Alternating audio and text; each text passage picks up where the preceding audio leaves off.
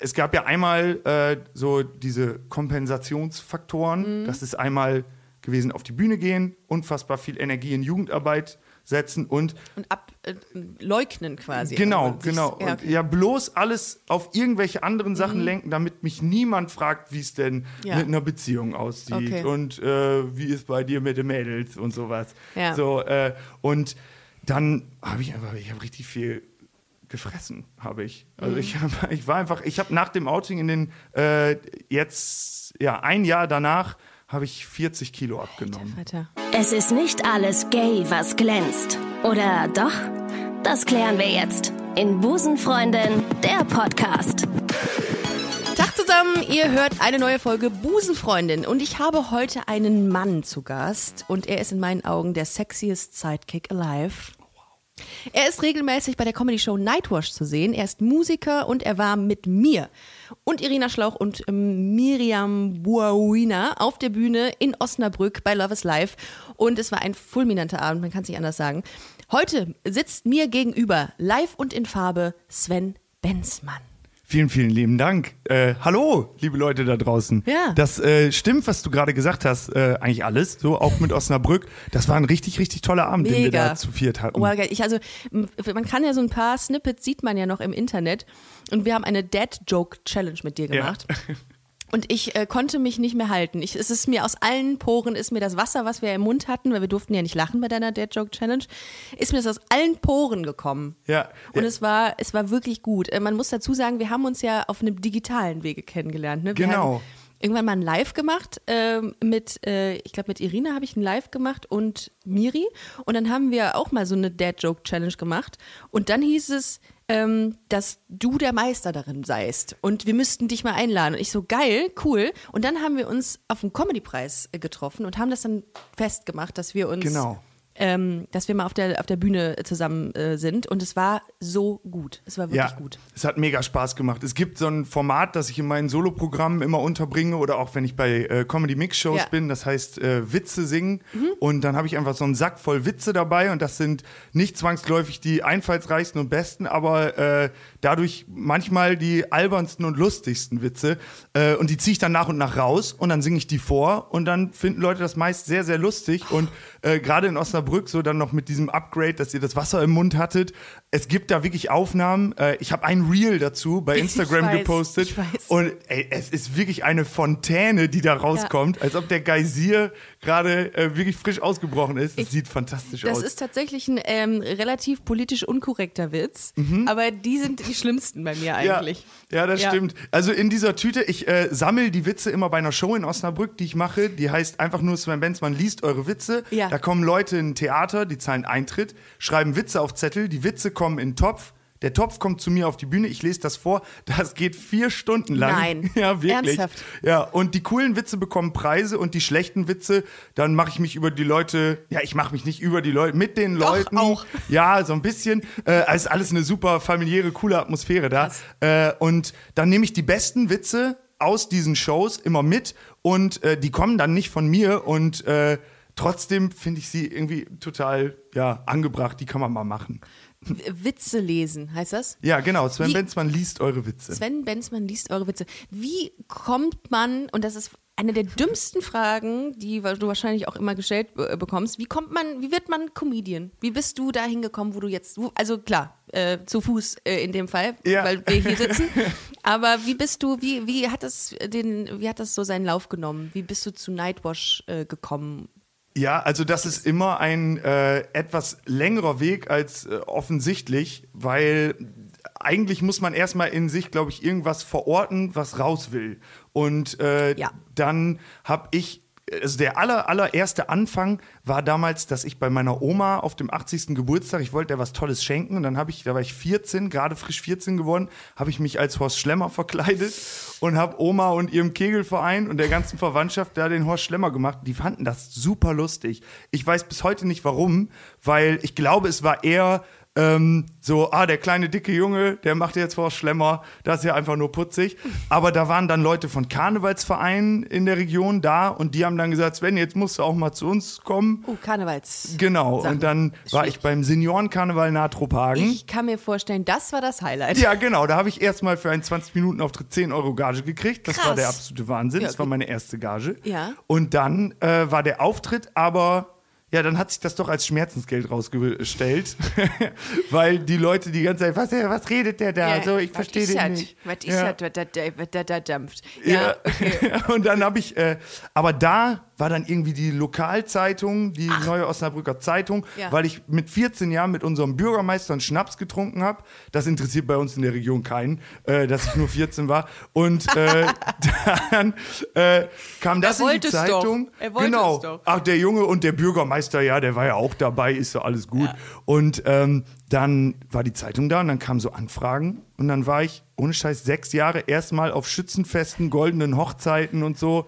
Horst Schlemmer. Ja, das war mein echt? Ach, Leben. das war dein- dein ja. Anfang. Ja, wirklich. Ach so, okay. Und dann, und dann wurde es aber irgendwann so, dass du aus, aus der Rolle raus bist Ja. und gesagt hast, okay, ich schreibe jetzt mal ein paar Sachen, die Genau. mich wirklich betreffen. Ja, also das ist sehr schnell passiert, dass ich dann gemerkt habe, ich will gar nicht mehr die äh, Gags von Harpe Kerkeling da aufarbeiten und Ja. so, äh, sondern dann habe ich halt einfach eigene Witze gemacht, war immer noch in dieser Maske und dann so mit 17, 18, also als ich es dann so drei, vier Jahre gemacht habe, ähm, habe ich dann irgendwann nach zehn Minuten einfach diesen Bart abgemacht, die Perücke abgemacht und dann einfach Stand-up gemacht mit Ja. den Leuten. Ja. Aber ich wusste das in dem Moment noch gar nicht, dass das Stand-up-Comedy ist. Ah. Dann habe ich noch eine Gitarre genommen und habe dann so ein bisschen mit den Leuten noch was gesungen. Und irgendwann kam mir dann die Idee, da war ich 21, jetzt schreib mal einfach ein Set. Und dann habe ich das zum Quatsch Comedy Club geschickt, so ein Video aufgenommen im Partykeller meiner Eltern. Ich habe an den Stellen, wo ich dachte, da könnte es lustig sein, selbst gelacht. Ganz schlimmes Video. Äh, und dann hat aber der Quatsch Comedy Club gesagt, ja, komm mal vorbei. Ich weiß nicht, ob die gedacht Das haben, ist die Talentschmiede? ja, genau, bei der Talentschmiede. Ach, witzig. Okay, Ja. ja. Bist du da auch schon mal gewesen? Nein, da habe ich ja. es nie hingeschafft, tatsächlich. Äh, aber ich habe äh, immer davon gehört, und da sind da wirklich ein paar Talents sind da Ja, gefunden worden. Ne? Genau, also in dem Jahr, in dem ich dabei war, hat zum Beispiel Felix Lobrecht gewonnen. Ach, witzig. Mit äh, Marcel Mann zusammen. Das weiß kaum jemand, oder? Dass Felix Lobrecht in der Ja. Talentschmiede des Quatsch Comedy Clubs war. Ja, das war noch vor seinem Hype auf jeden Ah, Fall. okay. So und äh, da war das 2014, 2015. Am 5. September 2014 hatte ich meinen ersten Auftritt. Das ist mein Geburtstag. 5. Nein, September. wirklich? Mein 5. September, ja. Oh, vielleicht habe ich deswegen damals da den Möglich. ersten Platz gemacht. Echt so, krass. Äh, und das abgefahren ist, es war wirklich mein erster Auftritt auf einer echten Comedy-Bühne. Ich wusste nichts, was ich da mache. Und äh, Felix Lobrecht ist Dritter geworden. Und das fand ich so abgefahren, So. Äh, weil im Endeffekt hat er das total verdient gewonnen, weil Ja. es gibt für mich kein Happy End in der Geschichte. Im Das- Finale habe ich so reingeschissen. So, äh, Aber ja. es ist auch echt schwierig zu bewerten, ne? Also Comedy mit Preisen zu versehen, ist, weil Comedy Ja. ist ja sehr subjektiv, ne? Genau. Das finde ich immer schwierig. Äh, ist, das, äh, da, ist das nicht so gewesen, dass die Leute nach Applaus irgendwie abgestimmt haben? Also je lauter Ja. die abgestimmt haben, Genau, es gibt da so ein? Dezibel-Messer. Genau. Messer. und äh, dann, vielleicht war mein Vorteil, dass ich so vier Freunde von zu Hause, wo es keinen interessiert, ob der 14-jährige Schnaps trinkt, Ja. mit hatte, die auch schon so ein bisschen getankt haben und die einfach nur, weil das immer so um 23 Uhr fängt das Ja. erst an, äh, und die dann einfach sehr laut in diesen Dezibelmesser gerufen haben. Aber naja, das war der Anfang und dann so mit der Zeit so ein Nightwatch Talent Award. Dann geht das so, dann ist das wie so ein Schneeballsystem. Genau. Wenn du dann einmal irgendwie so auf dem Schirm bist von so ein paar Leuten und man weiß, du hast den Talent Award gewonnen, dann wirst Ja. du rumgereicht, so, ne? Genau, Dann, also ich war da dabei, auch im Finale. Auch wieder mit Felix Lobrecht. Ja. Und äh, der. Achso, äh, nee, äh, im achso, der Nightwatch Talent Award. Genau, damals. Das Ach war so. dann 2015. So. Ah, okay. Genau. Und dann im Finale von der Talentschmiede. Ach, meine ich, äh, ja. Genau, da habe ich, ich habe so unfassbar reingeschissen. Ich hab, hätte danach auch tatsächlich fast aufgehört wieder, weil ich äh, gemerkt habe, boah, du hast wirklich keine Routine. Und dann habe ich mir erstmal ganz mühsam Routine erarbeitet Mhm. auf der Bühne, dass man ein Publikum auch in einem 4-5-Minuten-Set einfach ganz schnell kriegt. So. Das ist so schwer, finde ich. Also du, Ja. äh, ich finde, also ich habe die Erfahrung gemacht, ich habe ja auch mal äh, Stand-up gemacht eine Zeit lang, habe dann aber für mich gemerkt, boah, das, ich, ich weiß nicht, fühle mich damit nicht wohl, wenn ich irgendwie so, so ein Set quasi performe. Ich muss das irgendwie Mhm. immer, ich muss, ich will mich nicht an Sachen aufhalten oder beziehungsweise an Gags entlanghangeln. Ich verkacke die nämlich auch immer. Und Ja. es ist ja Pointen setzen und Timing ist so wichtig. Ja. Das hat meistens verschissen. So, aber ich finde, äh, das ist so wichtig oder das ist so krass, ähm, wie das deutsche Publikum reagiert. Du musst ja innerhalb, wie du es gerade gesagt hast, in den ersten Minuten überzeugen. Die Ja. müssen ja dann da bleiben. Genau. Und ich habe das meistens irgendwie nicht geschafft, die zu in den ersten Sekunden zu holen. Ja. Wie machst hast du da irgendeinen Trick, wie du das für dich machst? Also ich glaube, äh, also für mich ganz individuell ist einfach nur wichtig, dass ich mich fünf Minuten vor der Show mega fokussiere. Dann sind immer, glaube ich, so ein, zwei Gags über den Ort gut. Ja. Äh, die- Identifikation. Genau, direkt irgendwie auf die Leute zugehen, so Ja. diese imaginäre Wand brechen. Ja. Äh, und ja, das sollte schon so in den ersten ein, zwei Minuten passieren, Ja. weil sonst werden es danach äh, harte 20, 30 Stille, äh, 20 Minuten. Ja, genau, Sehr, genau. sehr stille. Na, richtig laute Stille. Aber ich, äh, ähm, ich glaube, das, äh, das ist ja auch immer so ein Ding, dass man so seinen Kanal finden muss. Ist es Stand-up, ist es Ja. Podcast, ist es äh, Live-Show? Ich fühle mich in dieser, ähm, in, in dieser Richtung oder in dieser ähm, in diesem Bereich total wohl, wo Ja. ich mehr ich sein kann. Ja, genau. Und dann äh, wird daraus ja auch was sehr, sehr Schönes, wie Genau. dieser Podcast. Boah, das war ein bisschen geschlagen. Geil, Aber es, war, es geil. ist ja auch einfach ein, schöner, Ein schönes Format. Fünf von vier Sternen. Aber das, äh, hast du dich dann irgendwann in dieser Rolle, hast du dich wohlgefühlt, äh, Stand-up zu machen? Du hast das dann ja nur noch gemacht. Ne? Du Ja. hast keine Rollen mehr gespielt, du warst du auf der Genau, genau. Also ich habe äh, auch bis heute immer noch eine Gitarre dabei. Mhm. Also es ist eher, ich würde das selbst äh, gar nicht so labeln als Stand-up-Comedy, sondern es ist eher so einfach Entertainment. Ich gehe auf eine Bühne und ich gucke, dass Leute lachen und Spaß haben. Ah, Angenehm. Dein äh, Comedy-Programm heißt übrigens Yes We Swan. So. Oh yeah. Oh mein Gott, das ist sehr gut. Und äh, kann man, äh, hast du, du hast ja das, das, das Programm geschrieben, wie, wie ist das, was beinhaltet das? Also auf was kann man sich da einstellen, wenn man dich live performen sieht? Ja, also ich sag immer, wenn es einen Untertitel hätte, dann wäre das vermutlich Disney, Dorf und Dödelwitze, Ja. äh, weil das so ziemlich alles vereint, was ich so auf der Bühne mache. Ja. Äh, und erstmal allen voran steht, äh, dass wirklich alles von Herzen kommt. Ich möchte, Mhm. dass die Leute eine schöne Zeit haben und nirgendwo darauf der Finger gezeigt wird.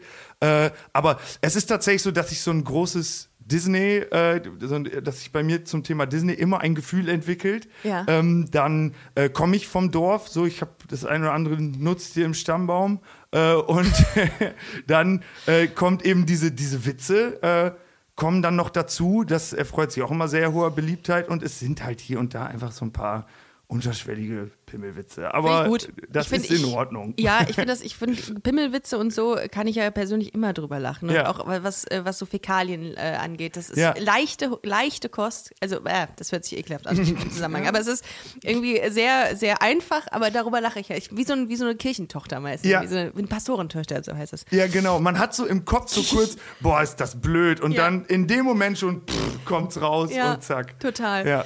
Und da sind wir wieder beim Thema bei Love is Life. Da waren wir ja zusammen. Und ähm, wir haben ja in dieser Show, äh, haben wir nicht nur sehr unterhaltene Aspekte, äh, die ähm, ja, Fäkalien angehen. Nein, das haben wir nicht. ähm, wir haben auch haltungsstarke Sequenzen und Bereiche. Äh, was heißt denn das?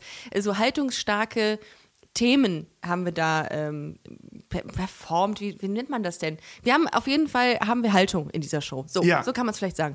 Und äh, wir hatten dich ja nicht nur eingeladen, weil du ähm, Dad Jokes performst, sondern Mhm. du wolltest auch, hast auch gesagt, ey, das ist meine Heimatstadt irgendwo oder beziehungsweise eine Stadt, mit der ich viel verbinde. in Ja, genau. Und ähm, hätte auch Bock, so ein bisschen meine Geschichte zu erzählen. Ja. Und das war richtig geil, weil das auch nochmal richtig Tiefgang bekommen hat, das Ganze. Für die Leute, die es jetzt nicht mitbekommen haben, das waren schon einige ähm, oder sind schon einige in Osnabrück, ähm, habe ich nämlich nochmal gedacht, das macht total Sinn, wenn wir nochmal in Ruhe quasi hier bei Busenfreunde drüber sprechen, weil es einfach mich sehr berührt hat, das Ganze. Ja, mega. Also ich äh, habe mich wirklich äh, total über die Einladung danach gefreut, weil mir das auch total viel Spaß gemacht Ja. hat. Äh, und vor allen Dingen auch, wie du schon sagtest, in dem Kontext Osnabrücks, meine Homebase Mhm. Ja. und äh, dann auch mit euch dreien. Ähm, ich hatte nämlich, ihr hattet, wir hatten uns erst auf dem Comedy-Preis getroffen Mhm. Und dann äh, habe ich danach erst angefangen, so, äh, so Schande über mich, äh, Princess Charming zu schauen. Ja. So wegen äh, Irina und Miri natürlich Ja. auch. Und ähm, dann hat gleich in der ersten Folge hat Miri so einen Satz rausgehauen. Ich kann den nicht ganz reproduzieren, Mhm. aber sie sagte dann, sie macht bei Princess Charming mit, weil sie sich früher gewünscht hätte, dass äh, so ähm, ja, lesbische Liebe Ja. äh, ganz offen äh, und ganz natürlich einfach öffentlich porträtiert wird. So, und Ja. dann habe ich mich einfach erwischt, wie ich auf der Couch saß und kurz so nach hinten gesagt bin und sagte, ja Mann, genau das hätte ich mir früher auch gewünscht. Weil ich habe mich vor äh, so etwas weniger als äh, zwei Jahren, habe ich mich erst geoutet so und ähm, habe äh, dann, also es ist mir ein bisschen schwer, ein bisschen sehr schwer gefallen mit 27. Ich finde, das ist relativ spät. Äh, und Also öffentlich, also beziehungsweise äußerlich geoutet oder war es eher so ein inneres Outing, dass du gesagt hast, äh, Ach so, hm, äh, für mich war das schon immer klar. Okay. Also so mit 13, 14 Okay. äh, habe ich sehr schnell gecheckt, dass ich schwul bin Mhm. und äh, habe das auch, ich habe es für mich nie verurteilt, ich, weil das, ich mag das ja. So und äh, Mhm. Ist geil. deswegen, genau, Ja. das ist schon ziemlich Das geil. ist schwul schon ziemlich geil. Ja, und äh, dann ähm, habe ich das für mich nie verurteilt, aber es gab halt verschiedene Aspekte in meinem Leben, die dazu geführt haben, äh, dass ich in demselben Alter mit 13, 14 wohl sehr schnell für mich klar gemacht habe, niemand auf dieser Welt und wirklich niemand soll das jemals erfahren. krass, ja. Ja, ich hatte auch Probleme damit Mhm. damals. Äh, komisch, ne? Also weil, weil es irgendwie auch so eine. Aber was war der Grund dafür, dass das für dich äh, ein Tabu war oder ein No-Go, dass das jemand erfährt? Ja, also ich könnte mir vorstellen, dass es einmal so ganz individuelle Momente gegeben, also ich kann mich an nichts konkret erinnern, wo man einfach gemerkt hat, äh, okay, jetzt war ich gerade voll und ganz wirklich zu 100 Prozent ich selbst, auch was die Sexualität angeht und dass es einfach im äh, Umfeld auf ja, eher negative Resonanz gestoßen ist und man sofort wupp, sie wieder zumacht. So, und War das so Dorf? Äh, Genau, und das wäre das andere Ding Charakter? gewesen. Okay. Dass ich glaube, das ist einfach, also der Ort, aus dem ich komme, der ist wunderschön. Ich lebe da immer noch. Ich schaffe es da Mhm. einfach nicht raus, weil ich diesen Ort wirklich liebe und ich liebe auch die Menschen da, Mhm. die da wohnen. Weil das ist nämlich gar nicht so so ein 0815 Kuhkaff, Mhm. sondern äh, es hat sich auch tatsächlich mit meinem Outing, also ich finde, mein Outing ist eine sehr äh, schöne Geschichte mit Happy End, äh, weil es mir jetzt einfach fantastisch geht und eigentlich alles so ist wie vorher, nur viel besser. Äh, und ähm, ja, trotzdem muss ich sagen, dass die Leute, äh, so offen sie jetzt auch mir gegenübergetreten sind, das unbewusst nie gespiegelt haben, leider. So, also es ist dann doch eher dieses konservative, äh, wir bauen uns ein Haus Ja. und dann haben wir ein, zwei, drei Kinder und einen Hund und dann kaufen wir alle drei, vier Jahre ein neues Auto und dann machen Kommen die wir Wände direkt näher, bei, wenn du das so Ja, sagst. genau. Aber was ähm, hast, hast du eine konkrete Beispielsituation, wo so eine Situation oder wo, wo es so war, dass du zugemacht hast wieder? Also du hast es jemandem irgendwie erzählt und dann kam irgendeine komische Reaktion. Gab Ja. es da was? Ähm, also es ist immer so sehr nah beieinander liegend, muss ich, also ich habe mich in den letzten äh, zwei Jahren oder vor allen Dingen davor viel damit beschäftigt, bin auch ganz tief in mich gegangen und habe ganz äh, arg mich selbst gefragt, was das so, äh, wie, wie das so weit kommen konnte, dass ich das, äh, bis ich 27 war, für mich behalte. Und ähm, ich glaube, es ist einfach so ein Wechselspiel von, äh, ich bin hier unfassbar glücklich und äh, irgendwie im Endeffekt passe ich hier äh, in der Ultima Ratio gar nicht rein. So, Aber äh, 27, äh, mit 27 geoutet heißt, du hast das, ähm, also du wusstest das ja selber schon immer. Hat deine Familie das denn schon vorher gewusst? Äh, Die auch noch nicht. Ja, also Mama hat es auf jeden Fall geahnt. Ah, Äh, okay. Also ich beschreibe das immer so, äh, dass ich so mir so eine, irgendeine Art Rüstung aufgebaut habe, dass Ja. Mhm. das einfach niemand ahnt. Ich erwische mich auch heute noch dabei, dass Leute mich, äh, wenn ich denen sage, dass ich schwul bin, dass Ja. sie dann sagen, ach was, du bist doch nicht schwul. So, aber gar nicht so, Krass, ach ne? komm, willst du doch gar nicht sein, sondern eher so, Ja. die glauben einem das nicht, Ja. weil ich Ja. die, manche siehst Stereotypen halt nicht so aus. So, genau. Du siehst halt nicht so aus. Das wird mir ja auch, äh, wurde mir das eine Zeit lang immer nachgesagt. Was, du bist doch, kannst doch gar keine lesbische Frau sein, du hast doch lange Haare. ja, ja, klar. nicht. Ja, natürlich. Das funktioniert natürlich. ja gar nicht. Es geht doch gar nicht. So siehst du gar nicht aus. Ja. Ah, Okay, das heißt aber, du hast das auch so ein bisschen. Ähm, hast du das auch forciert, äh, dass du diese Rüstung oder beziehungsweise hast du das auch gemocht, dass man das von dir nicht dachte, in Anführungszeichen? Ja, in dem Moment Das war das ja mein höchstes Ziel, muss ich sagen. Absolut, ja, glaub ich. Und deswegen äh, hat das auch super funktioniert. Ja. Und alles, was dann gefehlt hat, das habe ich mir dann so angeeignet, äh, wurde immer kompensiert. So Mhm. mit ganz, ganz vielen äh, Dingen. Ich habe äh, schon immer, also auch äh, seitdem ich neun bin, fahre ich bei uns im Ort in ein wirklich wunderschönes Zeltlager. Mhm. Äh, wir fahren da immer ins Emsland äh, und so. Ich habe so eine kleine Emsland-Liebe. Ähm, und da ist es tatsächlich so, dass ich da, ja, bis ich 15 war, als Gruppenkind mitgefahren bin, dann war ich sechs, Leite, äh, sechs Jahre lang Gruppenleiter, vier Jahre lang Lagerleiter und so. Also ich habe da wirklich alles durchgemacht und das hat einfach da so alle Energie reinzusetzen, hat das, das hat super funktioniert. Mhm. Ich habe teilweise über Wochen vergessen, dass ich schwul bin. Mhm. So und äh, dann ähm, immer so ja, für mich hat das dann immer in den eigenen vier Wänden dann bestimmt hier und da mal eine Rolle gespielt. Aber ähm, so sonst nach außen hin war das einfach nie ein Thema. Ich glaube sogar, meine Mama hat das irgendwann geahnt, so wie Mamas das halt tun. Ja. Und hat mich mal, da war ich glaube ich 24, 25 gefragt, sag mal, Sven, bist du eigentlich schwul? Und ich konnte meiner eigenen Mutter so unfassbar glaubwürdig klar machen, dass so, also bitte, also Mama, was? Ich also jetzt, nicht. also natürlich wäre das alles gar kein Problem, das weiß ich auch, aber mach dir doch bitte keine Gedanken darüber, dass dein Sohn schwul sein könnte. ja, genau, dann bin ich lachend rausgegangen. Ja. Das war, war, war das dann in dem Moment so ein bisschen so, dass du danach, als du dann die Möglichkeit hattest, mal zu reflektieren, dass du gedacht hast, scheiße, ich habe mich da selber angelogen? Oder war das dann, hast du es ausgeblendet? Mm ja, also das äh, ist bestimmt richtig, dass man sich selbst da auch angelogen hat, weil man ja in der Öffentlichkeit nie zu 100 Prozent man selbst war. Also ja, wirklich ja. nie. Ne? Ja, und immer wenn es dann zu irgendwelchen Gesprächen kam, zu irgendwelchen privaten Dingen, äh, musste man entweder anfangen zu umschiffen oh, oder war raus so aus den Gesprächen. Mega ne? energiezehrend. Ne? Mhm. Und dann kann man ja auch gar nicht so wirklich gut performen, wenn man nicht man selbst ist, so, oder? Also ja, ist das nicht, ähm, fällt es schwierig in der Kunst? Dann? Ja, nee, das ist zum Beispiel, das war eher Teil des Kompensierens. Ah, okay. Äh, also okay. dann ist natürlich, äh, ich finde, jetzt macht das so Sinn, mhm. dass ich mit 14, 15 Jahren schon gesagt habe, ähm, ich möchte auf die Bühne gehen, mhm. weil so Applaus ist eine schöne Bestätigung. Ich finde es ein schönes Geräusch. Leute, das, wenn wird man geliebt für das, was man da ist ja, in dem genau. Moment. Ja, ja, okay. Und äh, da hat aber, aber es gibt natürlich Songs, äh, in denen ich davon rede, dass ich eben keine Freundin habe. Mhm. So, und äh, sowas alles, solche Gags. Ja. Ähm, tatsächlich erwische ich mich dabei, dass ich die manchmal heute auf der Bühne, weil äh, ich jetzt, das war in Osnabrück eine Premiere für mich. Ich habe mich vorher noch nie öffentlich äh, so geoutet. Ähm, aber privat ist das alles durch so, ne? Ja. Also, und es ist okay. vor allen Dingen alles wundervoll. Ähm, nur da erwische ich mich jetzt noch manchmal dabei, dass ich das auf der Bühne so droppe und dann so denke, oh, jetzt hast du es schon wieder gemacht. Na, egal, weiter. So. Echt? Also äh, im Sinne von, also Drop, dass du, dass du schwul bist oder dass, du's, äh, dass du. Äh, nee, eben, dass ich, äh, wenn ich so mit äh, in der ersten Reihe sitzt, irgendeine äh, junge Frau und dann spricht man die an. Ja, so, weil man es gewöhnt ist. Das ist genau, jetzt gelernt. Schnackt so ein bisschen mit ja. denen. Das ist Teil der Routine. Mhm. Und ähm, ja, dann denke ich, dann denke ich manchmal so im Hinterkopf, ähm, ja, wow, jetzt hast du das ja schon wieder einfach so gedroppt, aber das ist ja sehr unauthentisch. Äh, und dann mache ich es aber einfach weiter, so, weil das sind ja, ja meist so 10 Minuten Auftritte. Ja. Im Solo äh, wage ich mich da seit neuestem deutlich offener ran und so und äh, spiele auch ein, zwei Songs, wenn man es weiß, dann liest man es zwischen den Zeilen, aber ganz, ganz klar.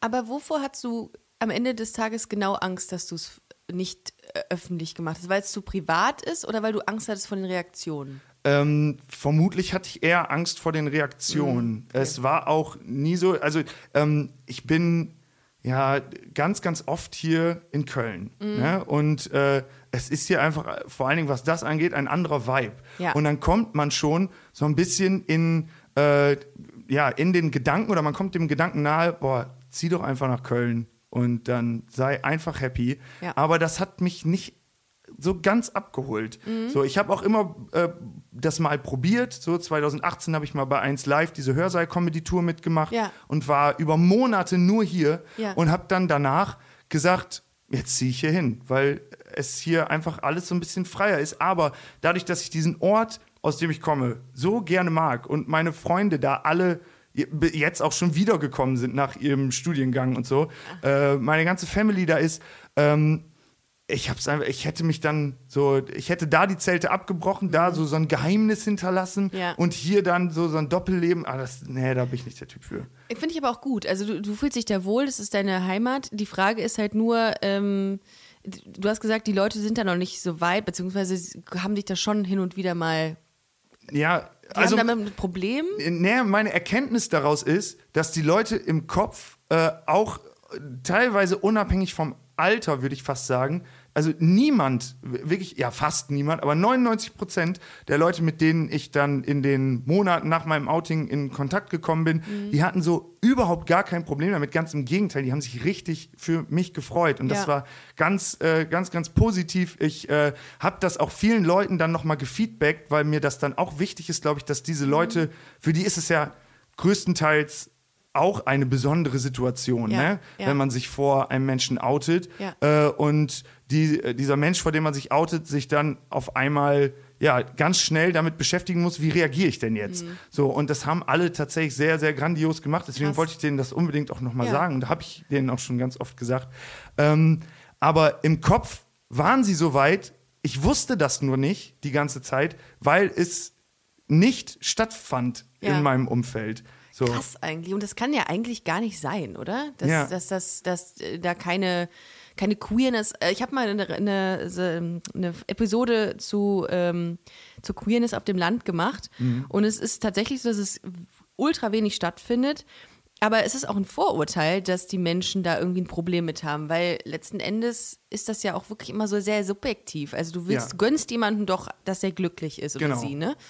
Aber äh, da war es in dem Fall, ging es gut Ja, aus. ja auf jeden Okay. Fall. Also äh, ich habe äh, danach eine totale äh, Blickwinkelwende durchgemacht äh, und empfinde jetzt wirklich meinen Ort als ein, ja, vielleicht das offenste Dörfchen, das es irgendwie so gibt. Ja. Äh, wir hatten jetzt auch, äh, das, das fand ich ganz, ganz toll, äh, zum, äh, zur Pride Week äh, tatsächlich eine Regenbogenflagge äh, hatten wir hängen auf dem Marktplatz. So, So, jetzt alle. Jetzt, ja, sehr fortschrittlich, finde ich. Krass. Also, das muss man in so einen zu 70 Prozent von der CDU besetzten Gemeinderat erstmal reinkriegen. So, ne? Ja, und Ja, ja, das, ist, das ist durchgekommen und äh, das finde ich einfach, das sind so kleine Zeichen, Mhm. finde ich. Ähm, ich bin da ganz, ganz happy und auch ein bisschen stolz auf die Leute, dass sie das, dass sie gar nicht das sind, was ich immer dachte, was sie sind. Ich ähm, finde das so krass, das hast du auch auf der Bühne erzählt, dass du ähm, so Struggles mit dir hattest äh, Ja. bis zum 27. Lebensjahr, bis du dann gesagt hast, so, äh, ich mach das jetzt, ich rede da jetzt drüber. Ja.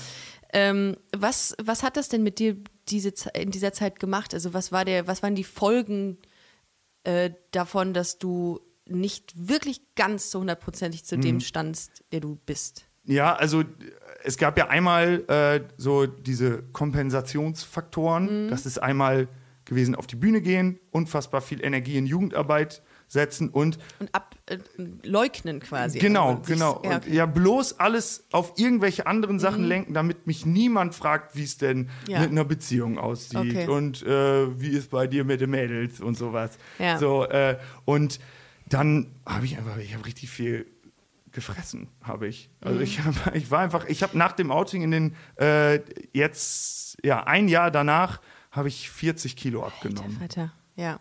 Ja, das Okay. ist schon ordentlich. Das ist ja auch eine Form von Kompensation. Ja, auf jeden Fall. Beruhigt. So, jedes externe Glücksgefühl, das es gibt, äh, gib es mir, los. Boah, so. krass, Und dann, okay. ähm, Aber es war gar nicht geplant, dass du irgendwie gesagt hast, so ich mache eine Diät oder ich mache mehr Sport oder so. Es war von alleine ist das gekommen, weil es irgendwie. Ja, ich glaube, dieses, äh, das, das Outing war so ein bisschen die unterbewusste, intrinsische Motivation, dass man sich zum ersten Mal so ein bisschen sowieso mit sich selbst beschäftigt, dass man Mhm. überhaupt auf den verrückten Gedanken kommt, sich selbst mal was Gutes zu tun. Ja. Äh, und habe dann das äh, gepaart mit Corona-Langeweile, habe ich dann einfach angefangen, Sport zu machen Mhm. und mal ein bisschen zu gucken, was einem vielleicht äh, besser tut als eine Tüte Chips, wenn man die isst. Ja. Äh, und habe das dann relativ fix umgestellt. Mein Körper war total dankbar. Also ich habe wirklich, ich glaube, das kann man, das darf man nicht empfehlen, aber ich habe in dreieinhalb Monaten 35 Kilo abgenommen. Boah. Und dann, äh, ja, das, Das ist einfach so viel. passiert. Ja. Also, ja, was heißt, ich habe sehr viel dafür getan, Ja. aber danach sind noch mal fünf Kilo runter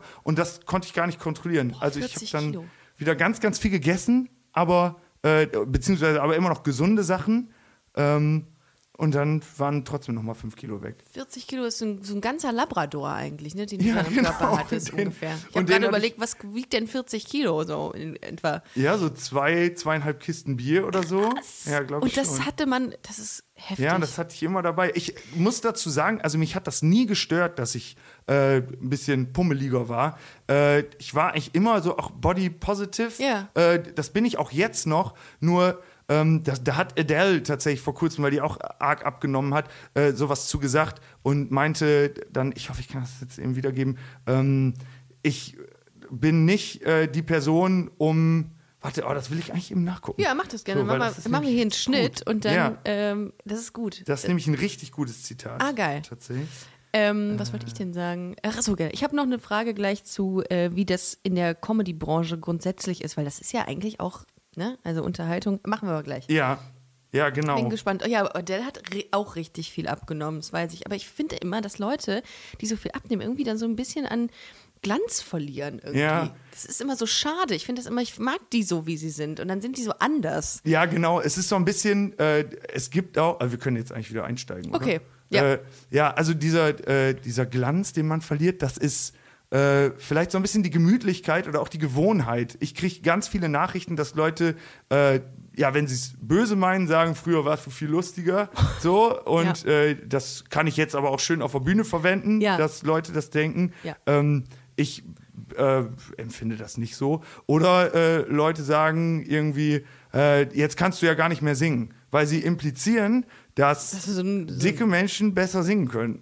Guck an, wegen des, wie nennt man das, äh, Hohlkörper? Nee, wegen des ähm, Resonanzkörpers ja, dann. Ne? ich glaube, das ist Ja. das, der naheliegende Gedanke. Okay. Aber es ist eigentlich, also ich muss sagen, ich kann jetzt viel besser und vor allen Dingen viel länger singen, Ah. äh, auch mehrere Tage hintereinander Konzerte spielen, weil ich viel mehr Kondition habe. Ja, okay. Ja. Krass. Genau. Und Adele hat mal gesagt, hat, äh, Adele sagte einst. äh, Adele. Ich, ja, genau. Ich war damals body positive, ich bin es heute, aber es ist nicht mein Job, das Körperbild anderer Menschen zu bestätigen. Ich versuche auch nur mein Leben auf die Reihe zu kriegen. Und äh, Mhm. das ist etwas, wo ich absolut mitgehe. Ja, und du fühlst dich damit ja auch wohler. Also du merkst äh, grundsätzlich mit Sport und mit einer guten Ernährung, da müssen wir uns nichts vormachen. Das ist einfach gut Ja, für den Körper und genau. für den Geist auch. Absolut. Also das ist alles ein Wechselspiel, Ja. ganz, ganz klar. Und äh, ja, das liegt ja auch nahe, dass man, wenn es einem, wenn man geistig, emotional ein bisschen Mhm. im Defizit ist, sag ich mal, dann muss man sich das, die Energie, damit sie halbwegs ausgeglichen ist, irgendwo anders herholen. Und das habe ich ja jahrzehntelang gemacht, also ein Jahrzehnt.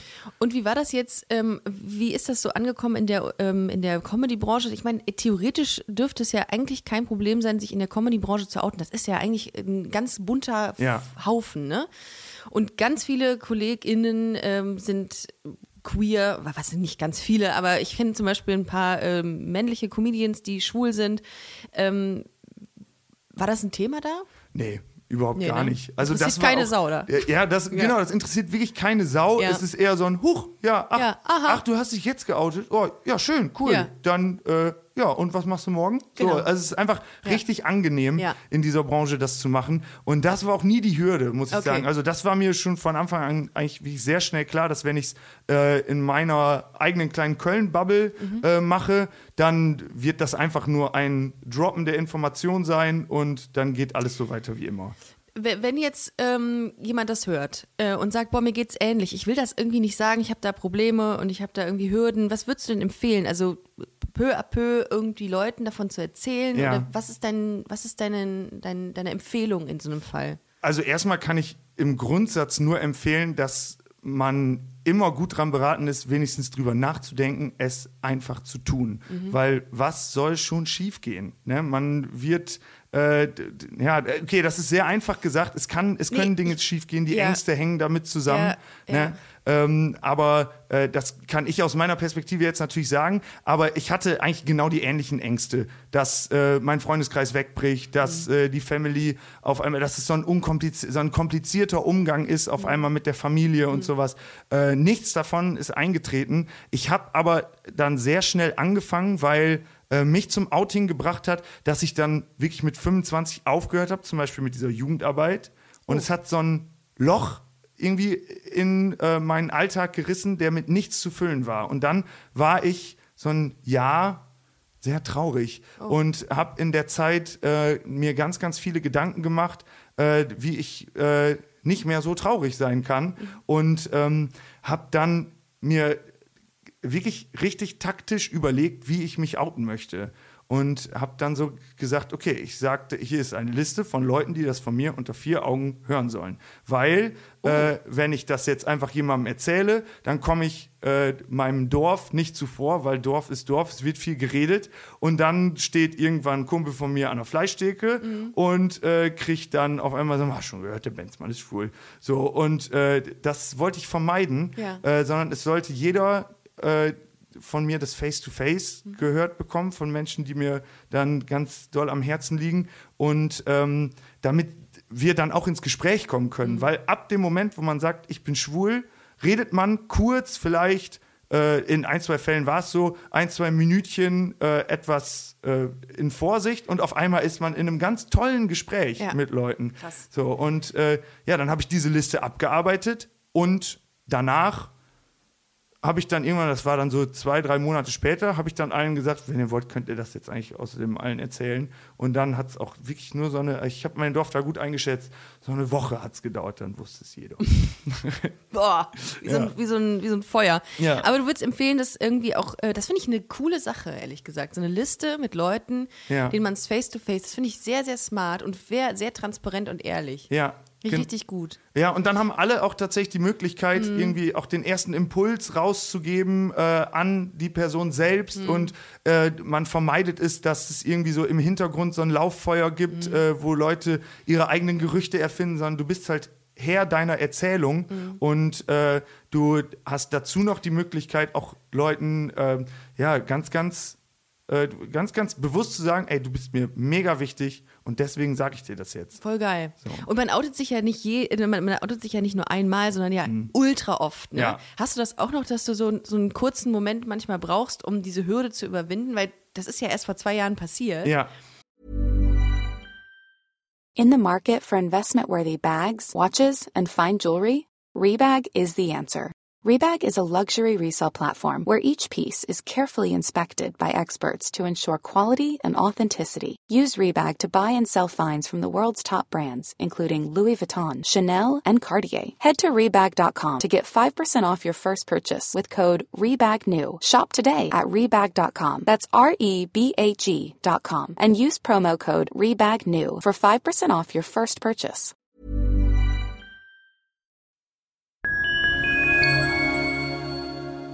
Liebe Community, eine ganz kurze Zwischenmeldung an dieser Stelle. Wir sind mit Love is Life erneut auf Tour. Miriam Boawina, Irina Schlauch und ich bringen zusammen ein bisschen Farbe in die Flinterwelt. Mit dem Love is Life Pride Special kommen wir am 29. Juni nach München in den Schlachthof, am 19. Juli ins Karlswerk nach Köln und am 1. August ins Übel und Gefährlich nach Hamburg. Eins meiner persönlichen Highlights wird die Live-Weltpremiere meines ersten Songs sein. Es wird weitere Highlights geben. Es wird lustig, deep und selbstverständlich seid ihr mittendrin. Love is Life Pride Special 2024. Tickets gibt's auf eventim.de oder in den Busenfreundin Show Notes. Wir sehen uns auf Tour und jetzt geht's weiter mit Busenfreundin, der Podcast.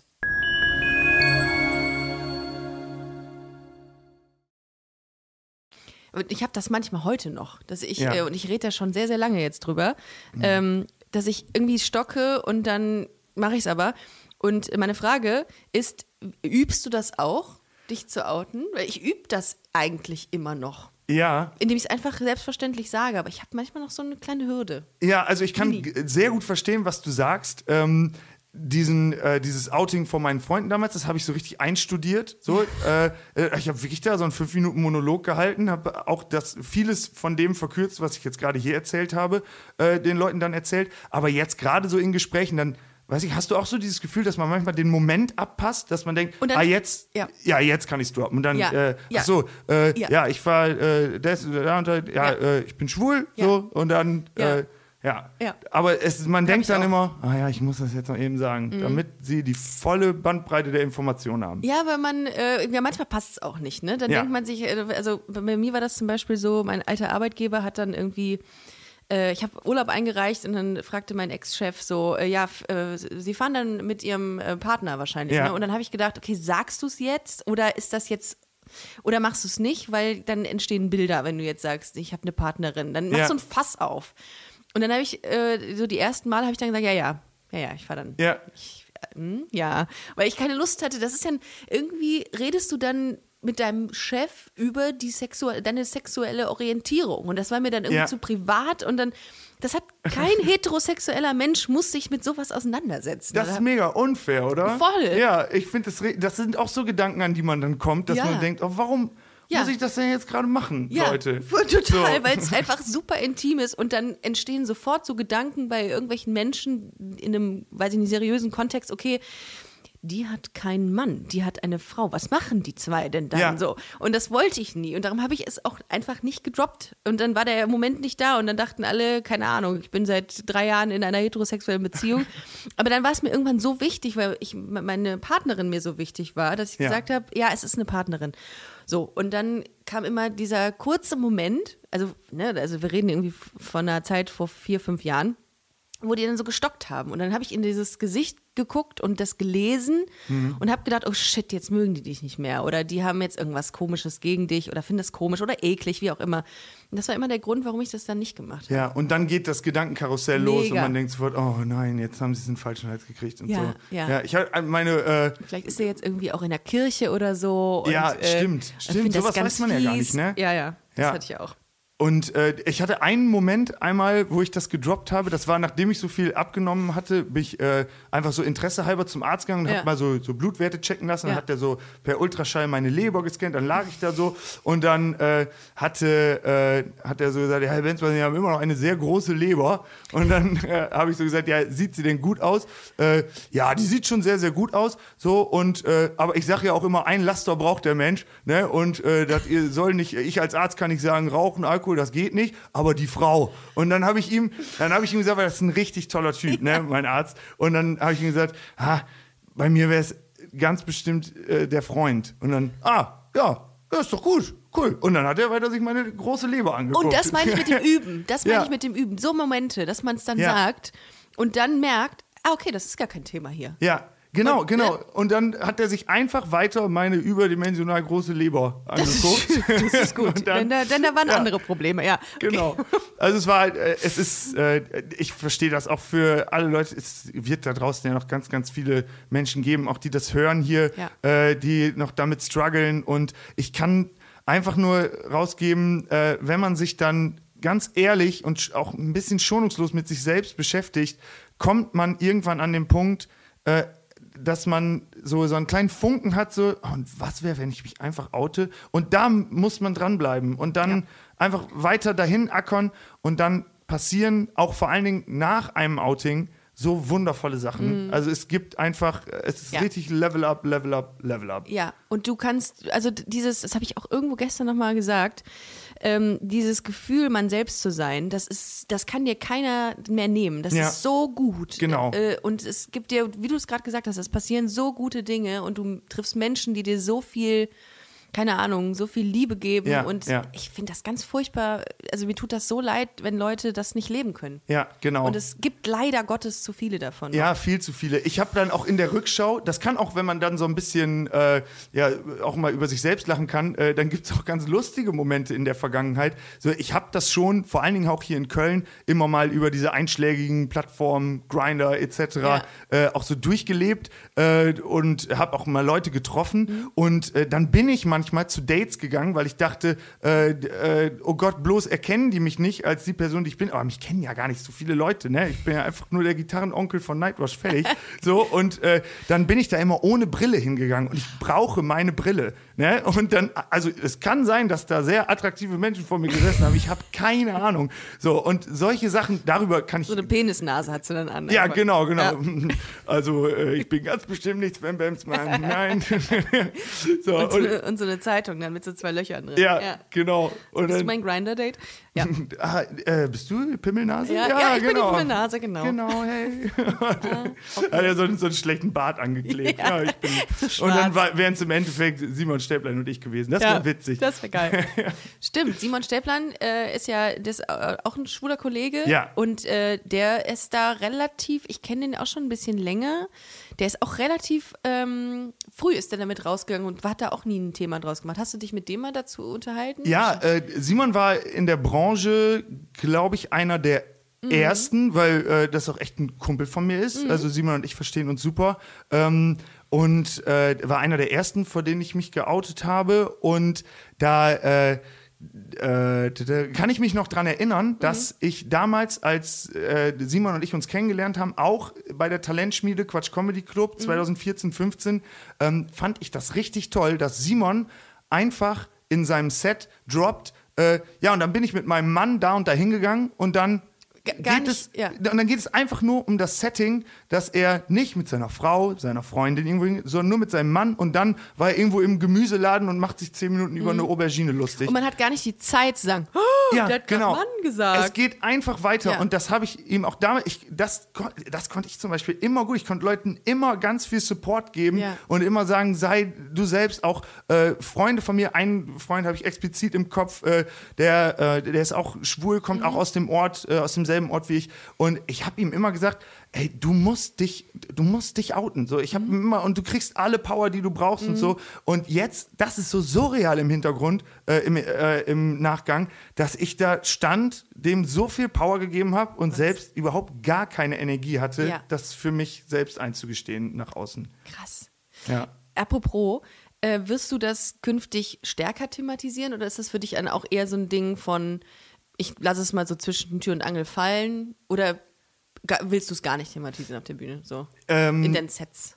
Ja, also das ist tatsächlich ein langfristiger Plan, das auf jeden Fall auf der Bühne mehr zu thematisieren. Es wäre dann aber auch eher so in der Art wie, äh, also ich habe keinen Bock mit so Stereotypen zu arbeiten, Ja. wirklich. So, da, das liegt Ja. mir einfach komplett fern. Ich würde auch sagen, dass größtenteils die Comedy-Branche da rausgewachsen ist, so Ja. vor allen Dingen die junge Riege, der ich ja auch so ein bisschen angehöre.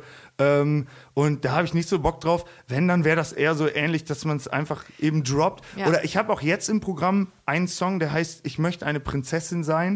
Mhm. Äh, es geht so um Disney-Prinzessin. Und ich glaube, so zwischen den Zeilen, wenn man das weiß, dann hört man das. Am Anfang, als ich den das erste Mal gespielt habe, war ich ganz aufgeregt, weil ich dachte, jetzt Krass. weiß gleich das ganze Publikum, dass ich schwul bin. So, und das habe ich noch nie auf der Bühne gemacht. Dann habe ich danach mit Leuten im Publikum gesprochen und dann habe ich die gefragt, weil ich die ein bisschen besser kannte. Ja, und wie war das so, der Song? Ja, der war doch lustig. Und dann habe ich gesagt, ja, und mit dem Outing, so, hä, was für ein Outing? Oh. So, dann- es war nur in meinem Kopf. Ja, So, ja, aber ja. ich glaube, wenn man es weiß, versteht Ja. man und hört man den Song anders. Ich finde aber geil, dass du sagst, ähm, dass die Comedy-Branche da rausgewachsen ist. Ich habe, ähm, ich glaube, wann war das? 2013 habe ich mit Tané damals die Outing-Nummer geschrieben, als sie sich öffentlich Ah, das erste Mal quasi als lesbische Frau geoutet hat. Wir Ja. haben dann irgendwie draußen gesessen und haben das äh, zusammen geschrieben. Und das war ein Riesenthema. Und sie fragte Mhm. mich dann auch so, ja, soll ich das wirklich machen? Und ich war auch so hin und her gerissen. Ich so, weiß ich nicht. Äh, da war da war es wirklich ein Thema, dass man äh, sich selber gefragt hat, verbaut es dir mehr, als es dir bringt, zum damaligen Zeitpunkt. Mhm. Ja. Da war das noch so, dass man zu, zum Thema Outing eine ganze Nummer machen konnte. Heute ist das, äh, nee. Das Mhm. ja, genau. Äh, Also das, äh, das kann ich gut verstehen. Das ist ja so dann bestimmt so vier, fünf Jahre her, oder? So ungefähr oder noch ein bisschen Noch länger. Das ja. müsste jetzt sieben, acht, acht, neun Jahre her sein. Ja, und seitdem ist ja tatsächlich wirklich äh, Extrem viel- exponentiell viel paziert, Ja. was ja der Wahnsinn ist. Total. Und äh, Tané hat da ja auch ihren Beitrag mit äh, selbst Absolut. zu beigetragen. Ja. Und äh, du, äh, Iri Miri, äh, auch ganz, ganz klar. Wahnsinnig viel passiert. Ähm, wenn man sich und das so anguckt. Deswegen, ja, finde ich das ganz spannend. Nee, ich würde nicht mehr so die klassische Outing-Nummer machen, glaube ich. Vielleicht mal so ein, zwei Minuten drüber Ja. reden. Aber nur Weil's- immer, wenn der Gag gut ist. Ja. So, nur dann Ja, würde ich es Für machen. jede Pointe. Äh, äh, äh, ich finde auch, also ähm, das ist ja dann Teil von dir, ne? Ja. Und äh, wenn man so bei sich bleibt und so, dann ist das ja halt, ähm, würde ich das auch nicht irgendwie umgehen. Aber jetzt so großartig über Outing Ja. und so Stereotypen bin ich voll bei dir. Ja. Keine Ahnung, da sind wir, glaube ich, das, das, da sind wir zu weit schon, Ja, ich. genau. So blöd das klingt, weil es natürlich irgendwelche, hm, weiß ich nicht, äh, ländlichen Regionen gibt, wo das gar nicht thematisiert. Ja. Das ist dann wiederum die andere Seite der Medaille.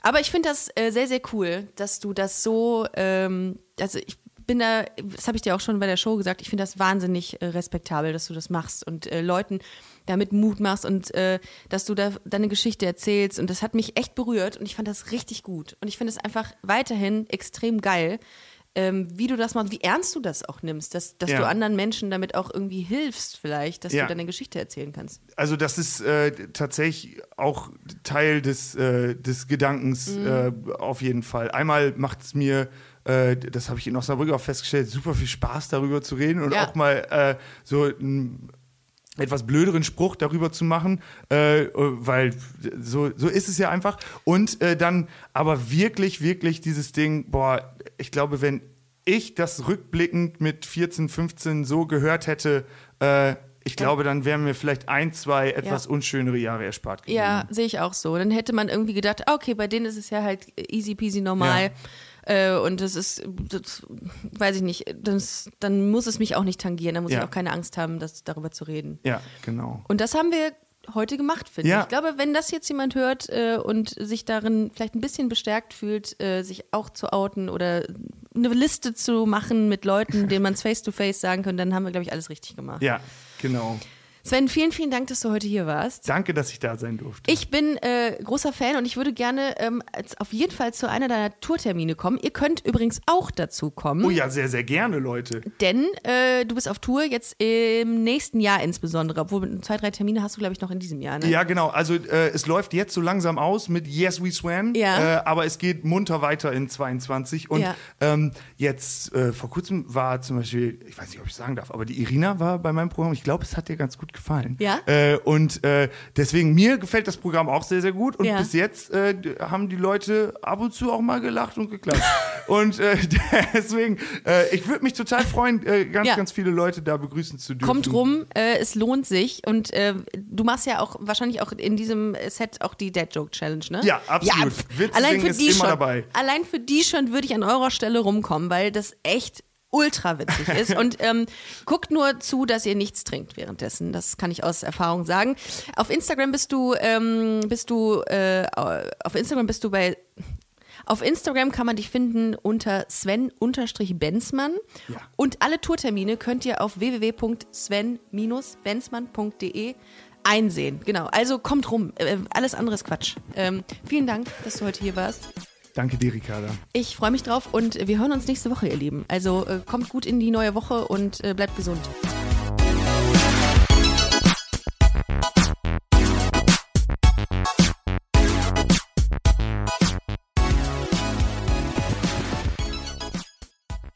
Busenfreundinnen und Busenfreunde, vielen Dank, dass ihr bei dieser Podcast-Episode bis zum Schluss mit dabei wart, sonst äh, würdet ihr das hier gerade nicht hören.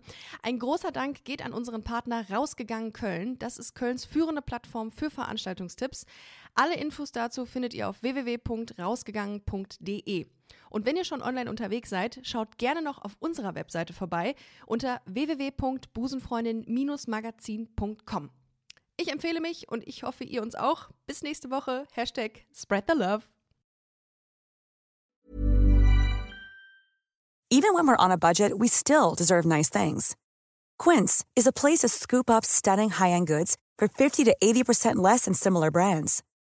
They have buttery soft cashmere sweaters starting at $50, luxurious Italian leather bags, and so much more. Plus, Quince only works with factories that use safe, ethical, and responsible manufacturing. Get the high-end goods you'll love without the high price tag with Quince. Go to quince.com slash style for free shipping and 365-day returns.